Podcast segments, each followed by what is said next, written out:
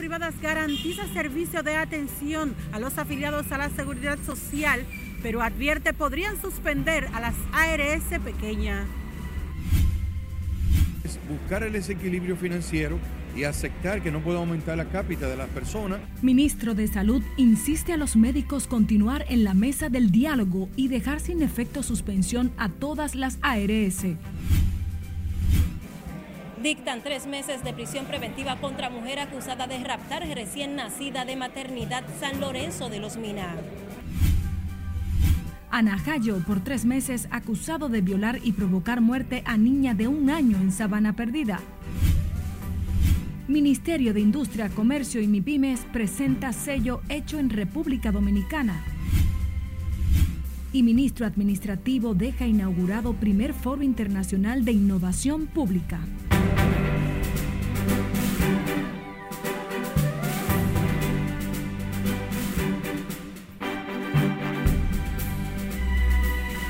Muy buenas tardes. Muchísimas gracias por acompañarnos en la presente emisión de Noticias RNN.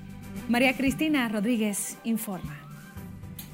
El conflicto entre las administradoras de riesgos de salud y el colegio médico está dejando serias consecuencias en los pacientes al punto de comprometer la propia vida de los cotizantes en la seguridad social y sus familiares. Si Ledis aquí no está en directo y nos narra el vía crucis que viven los afiliados a las ARS cuando se enferman. Muy buenas tardes, Siledis, para ti. Buenas tardes, así es. Los afiliados a la Seguridad Social viven un calvario cada vez que acuden a los centros de salud, situación que a partir de mañana podría agudizarse. Eso no es fácil, saber que uno está embarazada, no pueden tener ese hijo y también hay que lidiar hoy mismo con lo de lo del seguro es que este jueves y viernes los médicos no tomarán en los carnetes seguros de ninguna ARS. Hoy mismo tengo que encontrar más, casi 3, eh, 2.500 dólares. Entonces, ellos tienen que encontrar una forma de arreglar ese problema, si hay que pagar el seguro o no pagarlo. Pagar más de 2.000 pesos al mes y el seguro no sirve en, en, una parte. Dasne Valerie Lefleur es afiliada al seguro Mafre tiene un embarazo ectópico que debe operar de emergencia, pero no tiene 112.500 pesos que la administración del centro de salud le exige para su ingreso. Y lo del médico encontrar una forma de arreglarlo porque las personas que están sufriendo somos nosotros los afiliados. Sus lágrimas y desesperación porque su seguro no lo aceptan los médicos ponen más en riesgo su vida. Yo tengo una niña que tengo que llevar al médico y uno está pagando entonces el seguro de balde. Que hay temas, eh, efectivamente, que las ARS deben responder eh, y brindarle mejor acceso a los médicos, mejores condiciones salariales. Entonces, en ese sentido, lo que entiendo que debe haber una, un acuerdo, una conversación adecuada entre ellos. Pese al drama humano que genera la suspensión de servicios, las ARS y los médicos no se ponen de acuerdo al punto de continuar con las huelgas. Las clínicas privadas garantizan la atención a los pacientes, pero advierten a los afiliados a las ARS pequeña que según Andeclid no han cumplido con la resolución del Consejo de la Seguridad Social. Para que los pacientes eh, se sientan por lo menos con el servicio de la clínica asegurado. Pero por otro lado,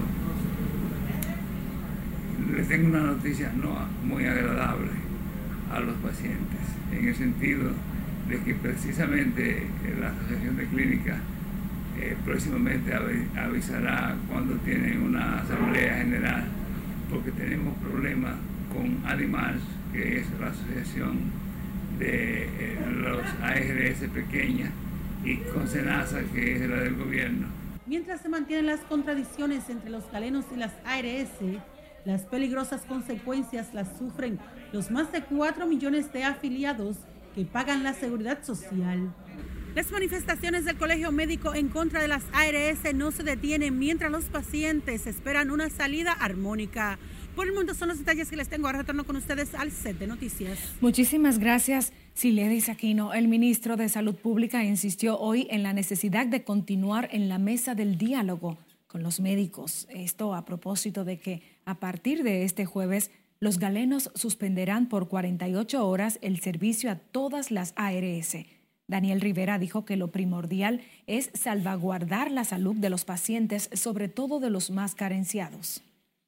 Desde el punto de vista nuestro es buscar el desequilibrio financiero y aceptar que no puede aumentar la cápita de las personas, porque ustedes mismos van a decir que no van a aceptar que la aumenten. Entonces, en base a eso, ustedes saben también que tiene que haber un equilibrio para que el sistema siga eh, funcionando. Pero, ¿qué va a pasar? Si, si tú me suspendes la consulta, se me acumulan pacientes que hoy, hoy pueden ser diagnosticados como diabéticos, o como hipertensos, o como que tienen un tumor. Entonces, es delicada la situación que nosotros queremos seguir mejor negociando, buscando los puntos de equilibrio, pero con un juicio común en el beneficio de los pacientes.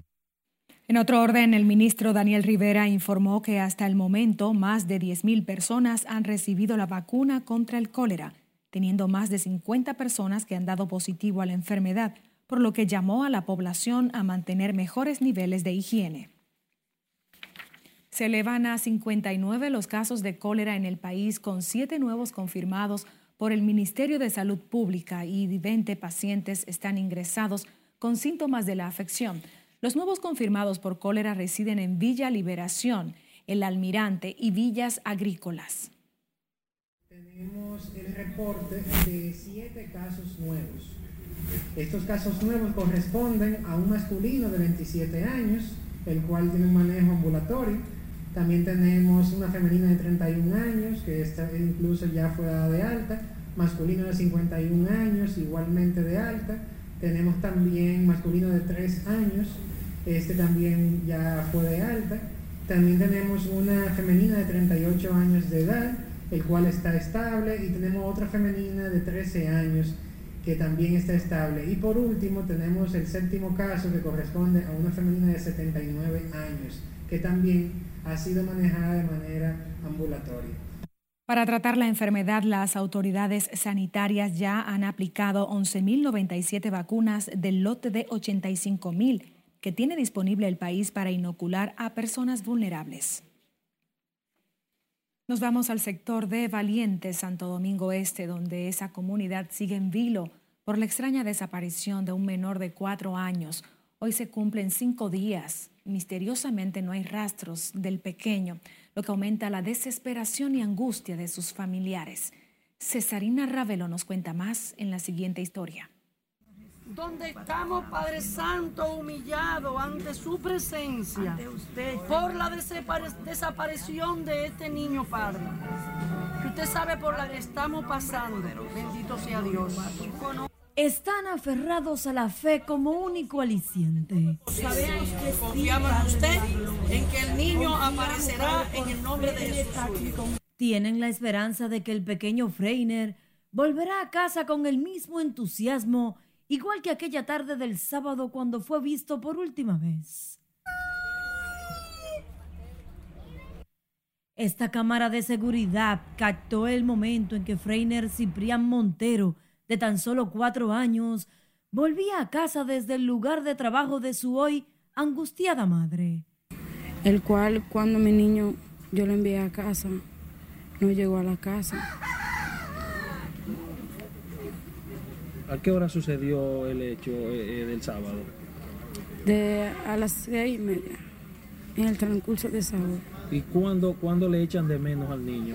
Cuando yo salgo del trabajo. ¿Alrededor de qué hora? 7.45.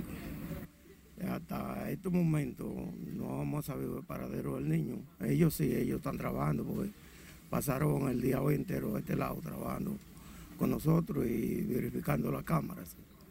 No podemos decir que ellos, después de ayer para acá, ellos no están trabajando. Ellos sí están trabajando, ellos están colaborando con nosotros. A plena vista, el sector parece cumplir con la cotidianidad del día a día, pero familiares y vecinos viven desde entonces con la incertidumbre de la desaparición del pequeño. Esto ha unido a todo el sector de Valiente, quienes, aferrados a Dios, claman en sus oraciones por la localización del pequeño. Pues ya hemos subido la foto del niño para que alguien que pueda ayudarnos, pues permita que el niño pueda regresar a la familia y a nosotros que estamos todos ya consternados con esta situación. Este, y ya que vemos que ya ha estado todo el mundo y no sabemos a dónde está, pero Dios sí sabe. La fe nos salva. Creemos en Dios, que Él lo sabe todo, lo oye todo y lo ve todo. El único que conoce nuestra mente, nuestro corazón, nuestro camino es nuestro Padre Dios, nuestro Padre Celestial, el Creador del cielo y de la tierra y de todo lo que hay. Familiares y vecinos de Freiner están esperanzados en que volverán a ver al niño sano y salvo para continuar deleitando con sus bailes a los que acuden a la iglesia donde asiste.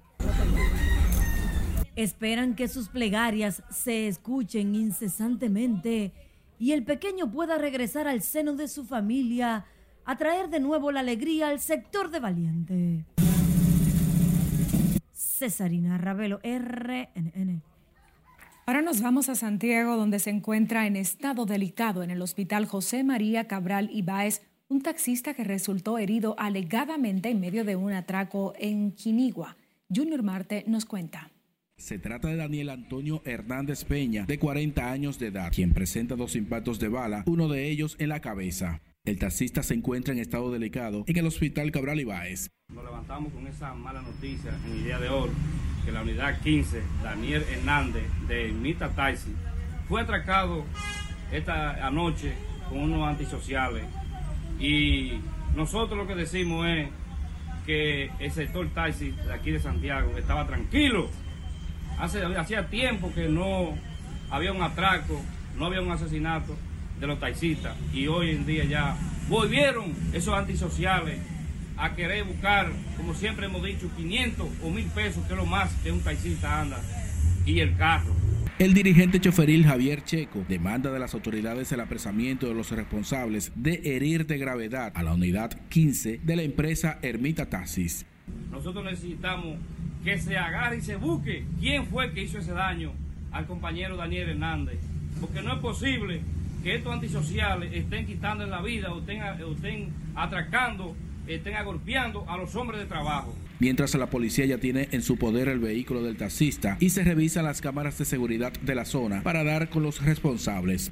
Fue rescatado por una unidad del 911 próximo a Quinigua. Sin embargo, inmediatamente la Policía Nacional se enteró del hecho, empezaron las investigaciones y gracias a la cámara del 911 podemos determinar dónde estaba ubicado el vehículo. Ya el vehículo fue encontrado abandonado próximo a la tinaja de esta ciudad de Santiago. Este hecho de sangre se suma a los casos más recientes que se han registrado en esta parte del país, donde con dos muertes que se produjeron en Navarrete recientemente empieza a aumentar los hechos de violencia y delincuencia en la ciudad corazón.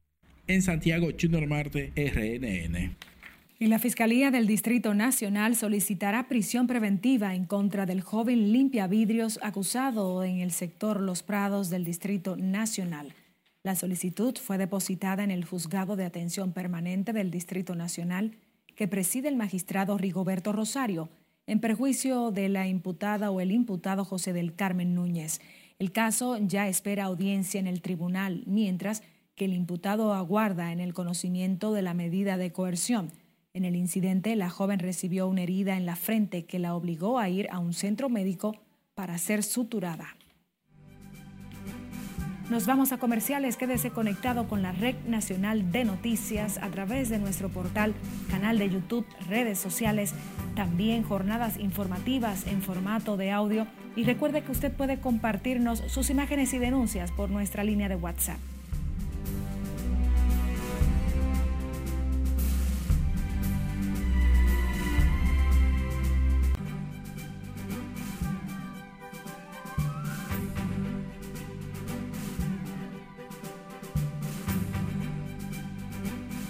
Retornamos con más noticias RNN. La cifra de muertos a causa del terremoto en Turquía sigue en aumento, mientras su presidente Recep Tayyip Erdogan lo ha descrito como un gran desastre. Cesarina Ravelo amplía en el resumen internacional de RNN.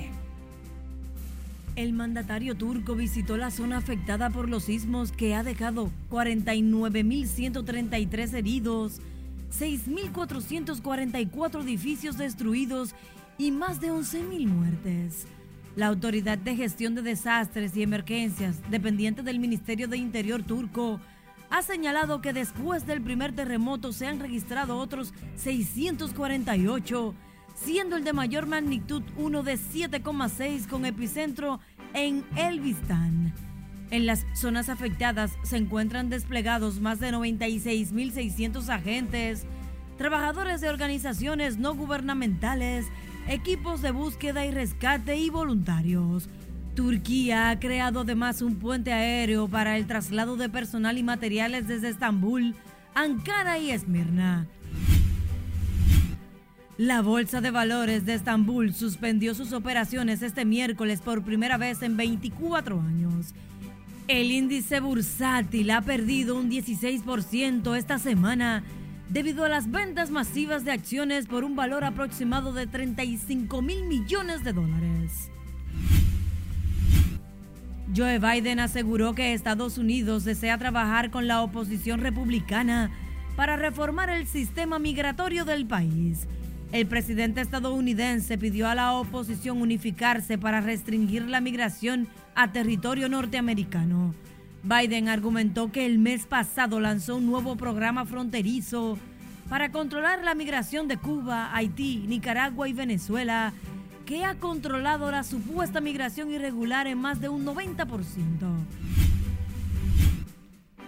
El Papa Francisco denunció en un mensaje en ocasión de la Jornada Mundial de Oración y Reflexión contra la trata de personas que celebra la Iglesia Católica que este flagelo crece a un ritmo alarmante, afectando sobre todo a inmigrantes, mujeres y niños. Dijo que se busquen vías para transformar sociedades y prevenir la plaga vergonzosa ¿Qué es la trata de personas.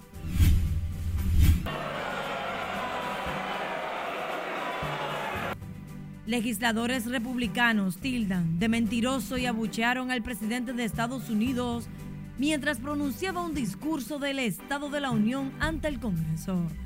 El incidente se produjo después de que Joe Biden afirmara que el Partido Republicano quiere tomar la economía como rehén.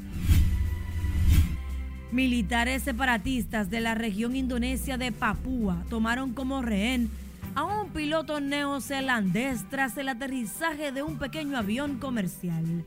El primer ministro de Nueva Zelanda, Chris Hipkins, señaló que las misiones diplomáticas de su país están trabajando en el caso y señaló que en situaciones de toma de rehenes, la difusión informativa es mínima.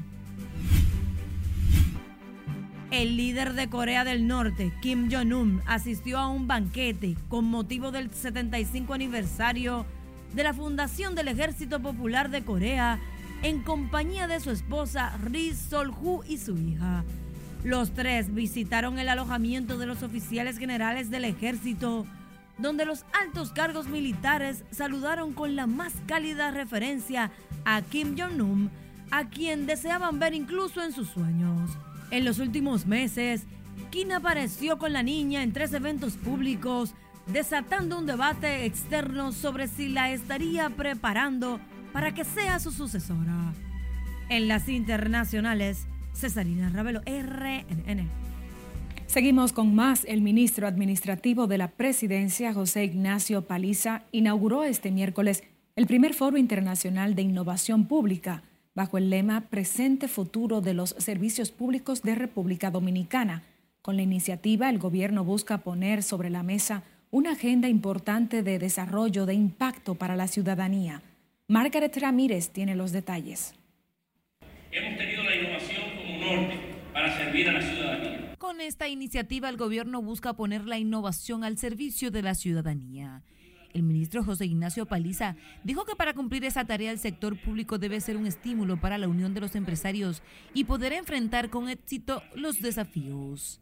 Hemos asumido con responsabilidad la voluntad de implementar una mejora permanente que permitiera seguir rompiendo las barreras burocráticas existentes, mejorar la transparencia en cada una de nuestras acciones, la eficiencia y la calidad de los servicios ofrecidos y responder de una manera más proactiva e inclusiva a las necesidades de toda la ciudadanía.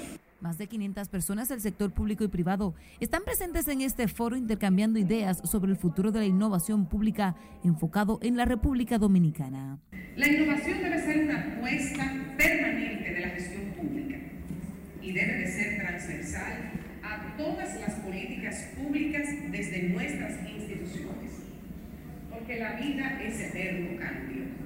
Cambia ahora, no se detiene, no espera, simplemente pasa y la gestión pública debe anticiparse a los cambios, pero también debe ser reflejo de la sociedad misma.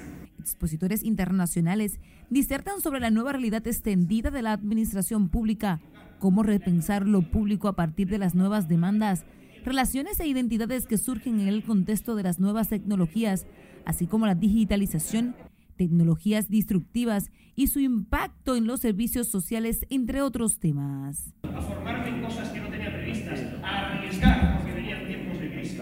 Y no siempre funcionó, pero una gran importante cantidad de veces sí que me sucedió algo bueno. Algo bueno que además me exigió ser flexible o tener por lo menos la capacidad de aprender de los errores que iba a cometer, porque en un momento de dificultad hay que afrontar esa dificultad. Está previsto que el presidente Luis Abinader acuda a la parte final del evento que es organizado por el Ministerio Administrativo de la Presidencia. Margaret Ramírez, RNN. Siguiendo con más, el Ministerio de la Juventud apoderó a la Dirección de Ética Gubernamental y a Compras y Contrataciones para iniciar un proceso de investigación sobre la denuncia de que supuestamente una misma empresa ganó cuatro licitaciones para diferentes eventos de esa organización. Bueno, ustedes lo van a ver dentro del proceso, hay un, pliego simplemente que compras y contrataciones, que es la institución que está, eh, vamos a decir, que es pertinente para el tema de lo del informe, que lo pueda hacer. ¿Y de dónde sale su entonces de, compras y contrataciones y de ética? Sí, se le hizo, se le hizo una comunicación apegado a los principios de ética y de transparencia. Al final somos todos nosotros servidores públicos y estamos expuestos a cualquier crítica. Y eso es válido para poder construir gobernanza, que es también uno de los principios del gobierno del presidente Luis Abinader. El ministro Rafael Félix García aseguró además que han trabajado siempre apegados a la transparencia, como ha sido el mandato del presidente Luis Abinader. El ministro de la Juventud habló en esos términos al acudir al Foro Internacional de Innovación Pública realizado en un hotel de la capital. El consultor jurídico del Poder Ejecutivo restó importancia a las declaraciones del expresidente Leonel Fernández, en la que aseguraba que la creación de un Ministerio de Justicia sería una pérdida de tiempo. Antoliano Peralta aseguró que el proyecto que crearía un Ministerio de Justicia ha tenido buena recepción en los sectores con los que se ha consultado.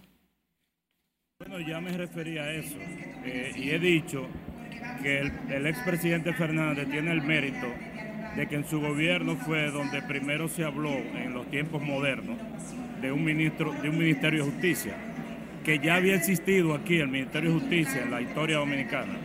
Pero hace en enero de este año, el 19 de enero, el senador Félix Bautista depositó un proyecto similar, es decir, proponiendo un Ministerio de Justicia, de manera que tal vez un problema de olvido del expresidente Fernández.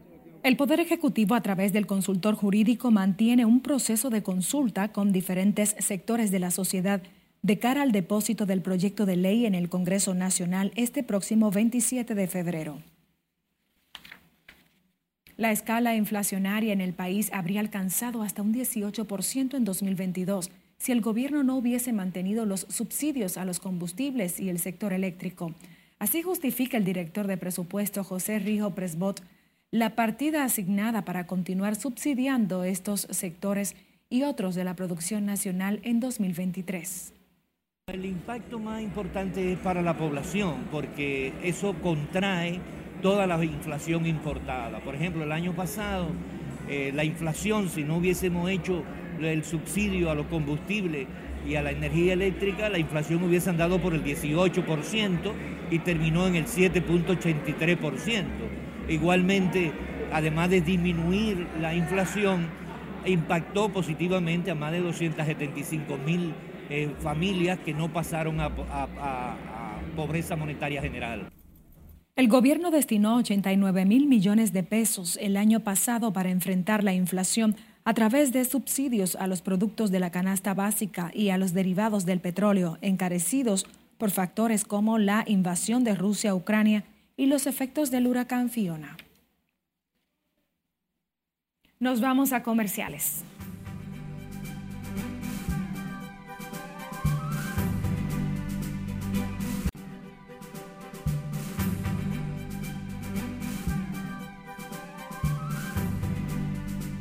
Saludos buenas, iniciamos la entrada deportiva escuchando a José Offerman luego de la derrota de República Dominicana. Lamentablemente este martes antes de que juegue los muchachos ahora a las 2 de la tarde. ¿Qué dice Offerman? Bueno, un juego que comenzó bastante bien.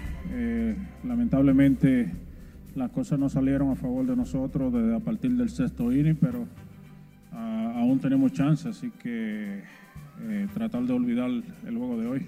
El béisbol tiene muchas sorpresas, ah, muchas cosas suceden por coincidencia del juego y creo que es lo que ha pasado. Ah, pasado donde no hemos tenido la suerte de jugar bien.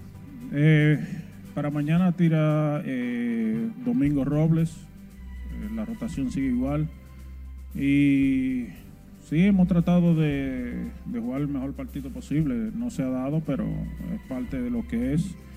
Eh, los equipos, en, béisbol no hay equipo pequeño, cualquier cosa puede suceder. Eh, es simplemente que juegue mejor es el que va a ganar el partido y lamentablemente ha sucedido eso. El simple ajuste primeramente es anotar más carrera que el otro cada uno de los jugadores sabe el compromiso que tenemos mañana y tenemos un grupo de jugadores con experiencia y cada uno de ellos sabe el compromiso de mañana. Entonces, entonces la idea es la siguiente, República Dominicana tiene que ganarle simple y llanamente a Curazao. Si Puerto Rico gana su compromiso, entonces estaría empatando en el último lugar posible. Y allí Dominicana cruza si el empate es simple si es el, el empate es triple con Colombia, se queda Puerto Rico afuera. Si es con Venezuela, porque Venezuela y Colombia juegan y el que pierde termina, terminaría empate con Dominicana y Puerto Rico si ganan.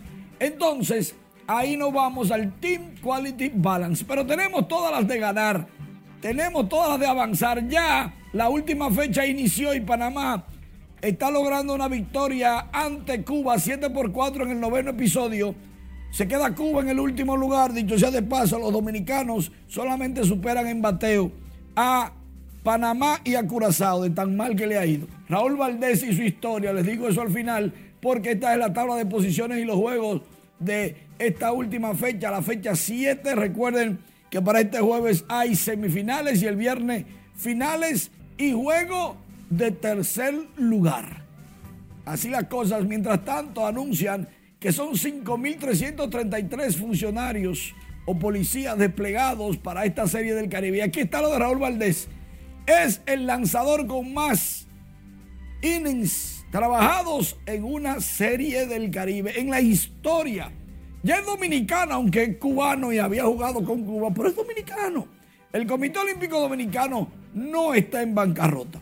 Hay gente que dice que están en bancarrota porque no tienen dinero. No, es una institución sin fines de lucro, o sea, no va nunca a bancarrota, trabaja con lo que le dan. Ahora bien, deben un dinero porque el presupuesto pasado, los ingresos fueron menores a los estimados. Ellos tienen que resolver su situación, pero eso no implica bancarrota, por Dios, no, no exageren. La NFL el próximo fin de semana tendrá el Super Bowl, Hurts contra Mahomes, Kansas City contra Filadelfia. Primera vez que dos afroamericanos se enfrentan como quarterbacks en una, en una final de NFL. Pero además, también está interesante el juego porque Isaiah Pacheco, que es de New Jersey, de padres dominicanos, estará ahí con Kansas City. La representación dominicana en el Super Tazón, que dicho sea de paso, si usted quiere poner un anuncio en este juego, le cuesta más de 5 millones de dólares solamente 30 segundos. Pero, María Cristina, para que tú veas cómo son las cosas, Dominicana está en una posición buena porque tiene que ganar para avanzar. Pero al mismo tiempo tiene que esperar los otros dos compromisos. O sea que estaremos en vela hasta la madrugada. Porque si no hay que tirar unos numeritos raros a ver si nos dan como dice nuestra gente del campo, a según, a según salgan esos juegos. Bueno, esperemos que bien, porque de verdad. Hmm. Seguimos con más. El Ministerio de Industria, Comercio y MIPIMES presentó el sello hecho en la República Dominicana con el apoyo del sector privado, el cual permitirá a los consumidores nacionales y extranjeros identificar los productos de fabricación local, así como elevar la identidad de lo fabricado en las industrias de manufactura local o zonas francas. Nelson Mateo trabajó el tema. El acto estuvo encabezado por el ministro de Industria y Comercio y el presidente de la Asociación de Industrias de la República Dominicana, quienes destacaron que 29 industrias ya cuentan con la autorización de uso de la estampilla. Al incrementar el valor agregado de sus productos con un sello que agrega un valioso intangible, el prestigioso de lo hecho en República Dominicana, el prestigio de la calidad dominicana siempre estará por alto. Por lo tanto, invitamos a los industriales a que sus productos viajen por el mundo con un pasaporte distinguido, hecho en República Dominicana. La iniciativa, según explicó el ministro Víctor Bisonó, surge para dar respuesta a la necesidad de contar con un sello único para identificar los productos fabricados por empresas de manufactura local y de zonas francas que cumplan con los requisitos establecidos. Desde el Ministerio de Comercio garantizando que el sello será concedido únicamente a los productores que fabrican en el país. Es decir, aquellos bienes que a través de un proceso dentro de una fábrica sufrieron una transformación industrial. Transformación que siempre será comprobada, como lo explicó Fantino, en un periodo de 24 días, por las instancias correspondientes en el marco de la ley 39207. Atacado por la empresaria Ligia Bonetti, el sello de fabricación industrial fue defendido por Julio Brache, titular de la IRD. Una iniciativa que está oficializada por el Ministerio de Industria y Comercio y se ha trabajado conjuntamente con la Asociación de Industria y las empresas que han querido participar. Es una participación voluntaria de las empresas. Eh, es un asunto que el que quiera acogerse tiene que cumplir con una serie de requisitos que están enumerados en la página web. En el manual de uso de identidad gráfica del sello hecho en República Dominicana, el ministro de Industria y Comercio resaltó que la implementación de esa iniciativa logrará la distinción y permanencia de los productos de manufactura local y zonas francas en los consumidores nacionales y extranjeros. Nelson Mateo, RNN. El ministro de Economía, Pavel Isa Contreras, dijo este miércoles que además de la crisis post-pandemia, la región enfrenta otros desafíos como la emergencia climática, la transformación tecnológica y seguridad alimentaria. Al encabezar la reunión de directores de cooperación internacional de América Latina y el Caribe, el funcionario puntualizó que la cooperación internacional debe continuar desempeñando y fortaleciendo su rol de articulador y facilitador de diálogo, impulsando la acción colectiva de todos los actores del desarrollo. También nos dejó clara la necesidad de colaboración entre países para enfrentar problemáticas globales. La pandemia, trajo consigo severos retrocesos económicos y sociales y un aumento de las brechas de desarrollo, las cuales para ser superadas y avanzar en, en la Agenda 2030, 2030 necesitan de esfuerzos redoblados por parte de nuestros países. Además, la República Dominicana es sede de la versión número 31 de la reunión de directores de cooperación internacional de América Latina y el Caribe, con la participación de autoridades de más de 20 países de la región y representantes de agencias y de organismos internacionales que se desarrollará en el país hasta este jueves 9 de febrero. Siguiendo con más, una jueza dictó este miércoles tres meses de prisión preventiva contra la mujer acusada de raptar una recién nacida en la maternidad de Los Mina, luego de los resultados del informe psicológico del INASIF. Tenemos en directo a Scarlett Wichardo con más. Muy buenas tardes, Scarlett. Gracias, buenas tardes. Pamela Rosario Suárez deberá cumplir la medida en la cárcel Najayo Mujeres luego de que la evaluación a la que fue sometida arrojara que ésta no padece de algún trauma y que está en capacidad de enfrentarse a un juicio. Bueno, por ahora me siento bien porque ya están empezando a hacer justicia. La jueza de la Oficina Judicial de Servicios de Atención Permanente de Santo Domingo Este dictó prisión preventiva contra la acusada del rapto de una recién nacida en la maternidad San Lorenzo de los Mina al establecer que la imputada no tiene traumas psicológicos. Entendemos que el juez al momento de imponer la prisión preventiva contra esa imputada no fue justo, ya que nosotros como defensa indíminamente planteamos lo que fueron violaciones a los derechos fundamentales y constitucionales establecidos en el artículo 44, numeral 1 de la Constitución. Y recomienda terapia psicológica. Es lamentable que con un, una recomendación así, un tribunal que está para garantizar el debido proceso, que está para velar por el comportamiento del ciudadano, dicte prisión preventiva por un hecho grave con una pena impone de 2 a 6 años. Entendemos que es de proporcionar la prisión preventiva. Tras la decisión de la jueza, los familiares de la menor reaccionaron conformes e insistieron en que confían en la justicia. Nosotros por lo menos nos sentimos felices y orgullosos porque recuperamos la niña y que nosotros somos dichosos y somos bienaventurados porque los niños que se pelean en el hospital, toda la gente me han dicho que no aparece, que la mía fue la única que apareció porque fue un milagro de Dios. Ahora estamos esperando que se, se siga investigando el caso para que caigan los, los otros involucrados en el robo. ¿Cuál es otra que te refieres? Porque ese, eso fue bien planeado y ella no va a hacer eso ella sola. Entró a un hospital a esa hora de la madrugada y sacar a una niña también en un bulto sin nadie vela. La propia evaluación psicológica establece que estamos en presencia de una madre de tres años que prácticamente, eh, dice ella, que entró ni más ni, ni más, sin más eh, cuidado, sin ningún tipo de ayuda, a, a, un hospital, se llevó a una niña con todo el conocimiento cabal y con toda la responsabilidad. La niña fue raptada el pasado 21 de enero de la maternidad de Los Mina y rescatada cuatro días después en una comunidad de Nagua. Los abogados de la mujer manifestaron que apelarán la decisión. Esta es la información que tengo de momento. Paso contigo al centro de noticias. Gracias, Scarlett Guichardo en directo.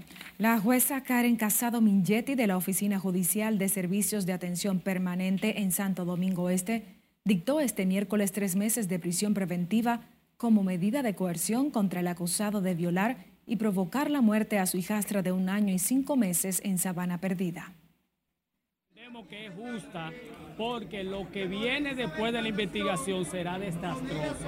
Es un hecho que hemos dicho que es de, dentro de, en, de hace 30 años no veíamos un hecho, después de los llenas Saibar, no hubiésemos visto un hecho tan grande y tan lastimoso como ese.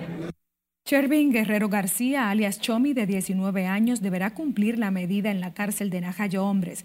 A su salida de la sala de audiencias, el abogado de la familia de la víctima aseguró que el Ministerio Público tiene pruebas suficientes que demuestran la culpabilidad de Guerrero García, acusado de violar los artículos 295, 304 y 331 del Código Penal cuando la madre de la niña lo dejó al cuidado de la menor. Y la Universidad Católica Nordestana expulsó al joven Steven Alberto por la agresión física que infringió a su compañero Edgar Taveras Paulino dentro del campus universitario. El Instituto de Educación Superior indicó que esta expulsión podrá ser revisada luego de que la justicia se pronuncie y su decisión sea irrevocable. En un comunicado, la universidad procedió a emitir una serie de resoluciones donde sanciona a las partes involucradas luego de realizar una investigación desde su comité de disciplina. El gobierno ha destinado más de 1.200 millones de pesos a la investigación científica de República Dominicana, con lo que busca eliminar la brecha del desarrollo del país, según la vicepresidenta Raquel Peña, quien encabezó este miércoles el Premio Nacional de Ciencias 2022 del Ministerio de Educación Superior, Ciencia y Tecnología, en el que fueron reconocidos 16 científicos destacados en diferentes áreas.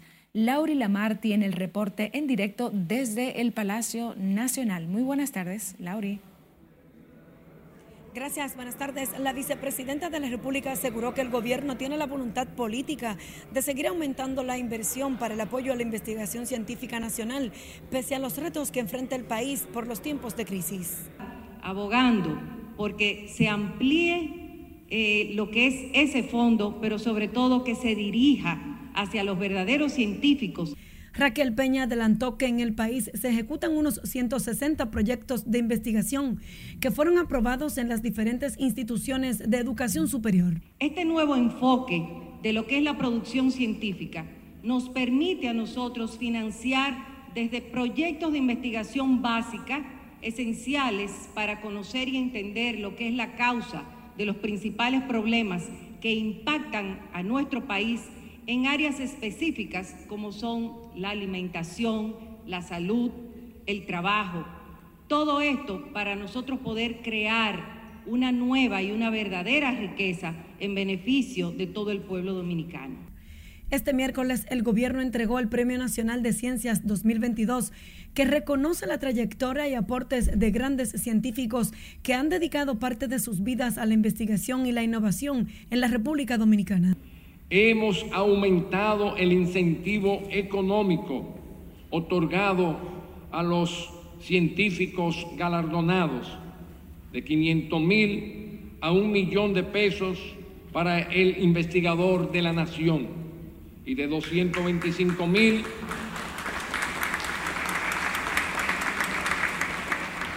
a 350 mil para los demás galardonados en las áreas del conocimiento.